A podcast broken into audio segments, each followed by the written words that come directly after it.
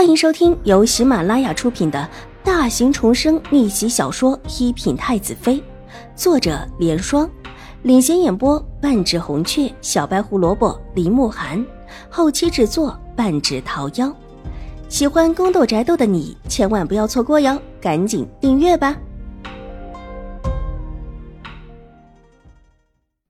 第九百九十九集，祖母没病就好。水姨的身子可好？你水姨的身体也没事，都很好，你自己好就行。差一点点出事，还这么担心我跟若兰。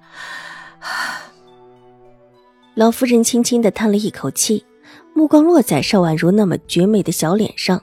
比起往事，她的脸色和唇色都浅淡了许多，几乎是苍白的，可见是遭了许多的罪。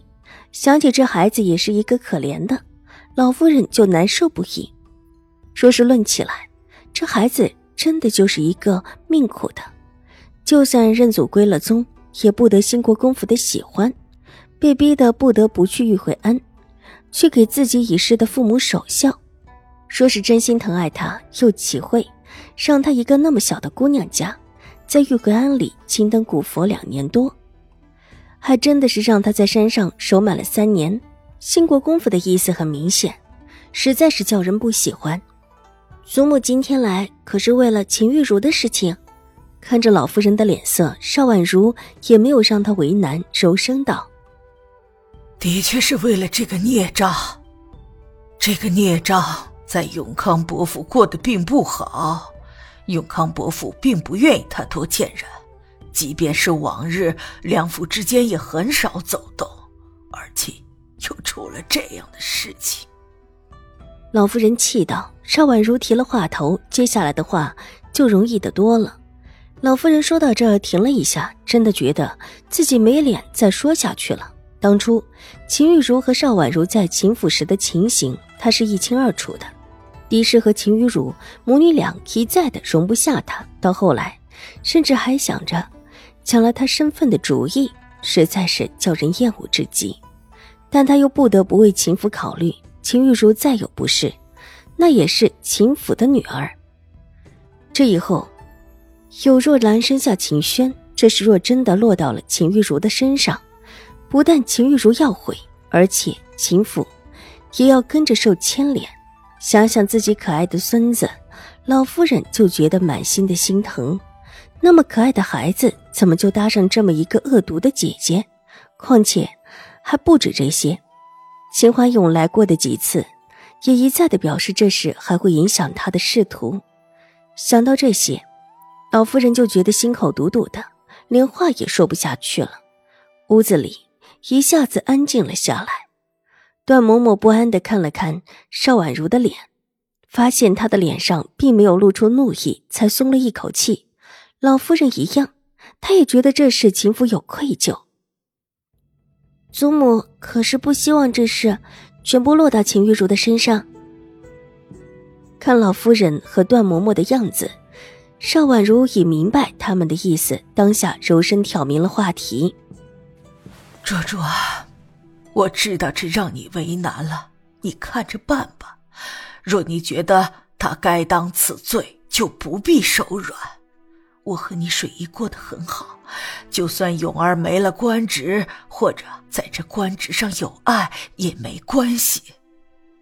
老夫人极无奈的道，但话说的极为诚恳，也的确是这么想的。她也不要求大富大贵，更不要求以后能够得个什么诰命。现在有了轩哥儿，也算是后继有人，心里也已经满足了。祖母，您不必担心，我没关系的。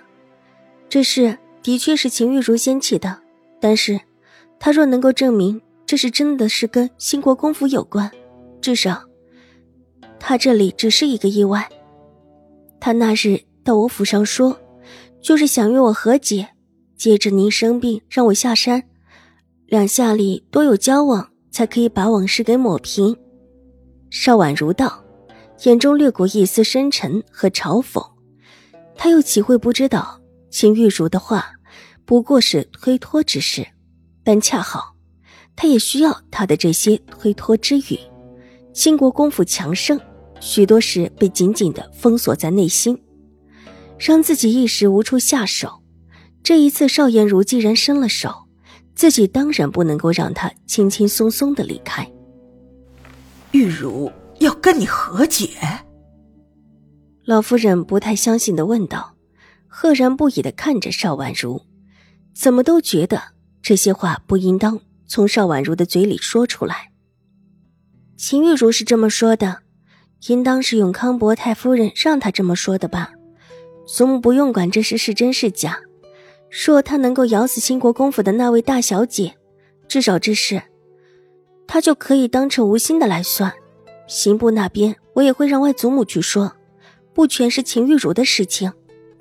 邵婉如长睫扑闪了几下，缓缓的道：“这事现在在查，查的就是秦玉茹和邵颜如两个人当时在瑞安大长公主府上大打出手的事情，不知道怎么的也传了出去。”以至于现在许多人都在谈论这事，刑部为此去了永康伯府和兴国公府查问，两家都是勋贵世家，两位涉及的又都是世家女眷，也不是能随便传上堂的。